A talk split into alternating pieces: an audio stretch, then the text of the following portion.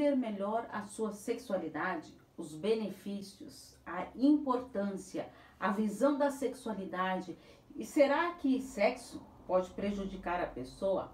Assista esse vídeo que eu vou falar sobre cada um desses pontos. Então vamos para as perguntinhas de hoje sobre sexualidade. Primeira pergunta: Como entender melhor a sexualidade e o sexo? Para entender melhor sobre sexo e sexualidade, é fundamental entender que o sexo é o ato sexual e a sexualidade é mais complexa.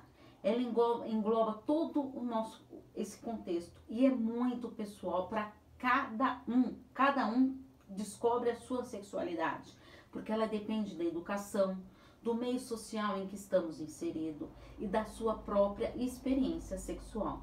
Através da sexualidade e do sexo, expressamos vários sentimentos, pois tem amor, carinho, conexão, escolha, energia. É um autoconhecimento erótico, pois se engana quem pensa que sexo é somente a dois ou mais. É primeiramente seu. É a oportunidade de conhecer o seu próprio corpo, o seu íntimo, desejos, fantasias, sensações e a sua essência. Deve-se refletir que existem vários fatores que podem influenciar a sexualidade de uma pessoa. Como assim, então? Formação cultural, religião, a educação recebida, possíveis desvios psicológicos, uma violência sexual sofrida na infância ou na adolescência, uma falta de diálogo entre os parceiros. Entenda que o investimento na sexualidade é primordial para o bem-estar. Segunda pergunta: o sexo é importante para a vida da pessoa? Hum, o que, que você acha? O sexo é uma necessidade fisiológica, mas entender que é algo natural é uma premissa básica para se viver uma sexualidade plena. É preciso compreender e assimilar que os estímulos sexuais, eles vêm expressos no ser humano. Os sentidos também fazem parte da sexualidade. Então vamos ver como através de cada um deles. Visão.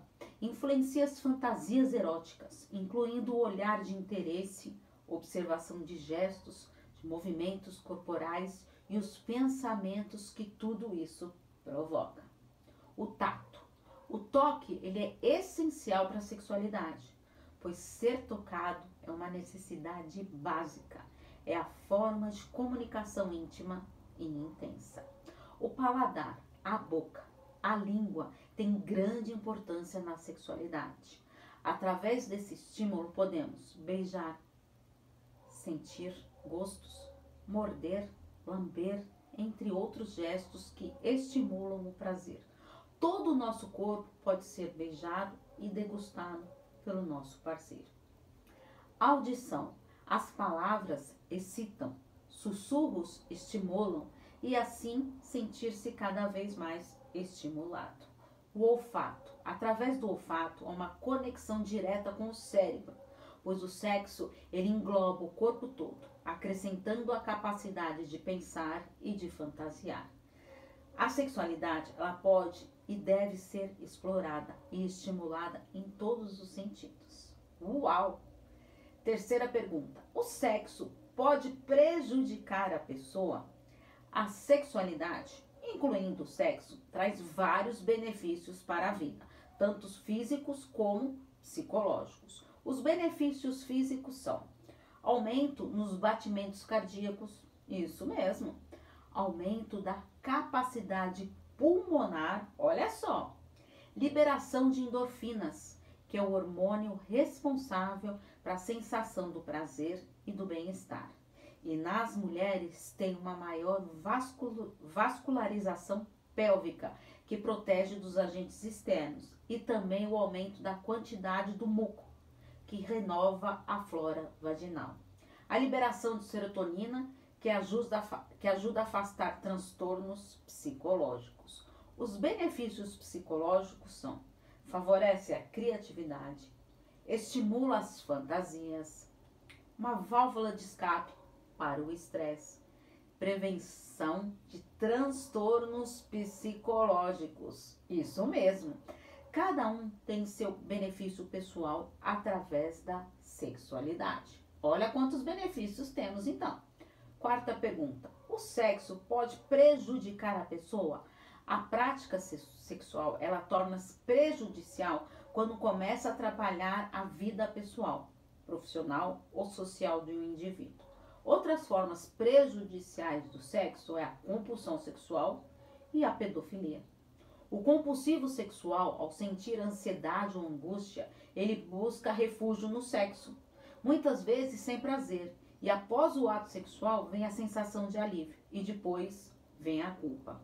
Já a pedofilia é um distúrbio na conduta sexual, caracterizado por pessoas adultas que sentem desejo incontrolável por crianças e adolescentes.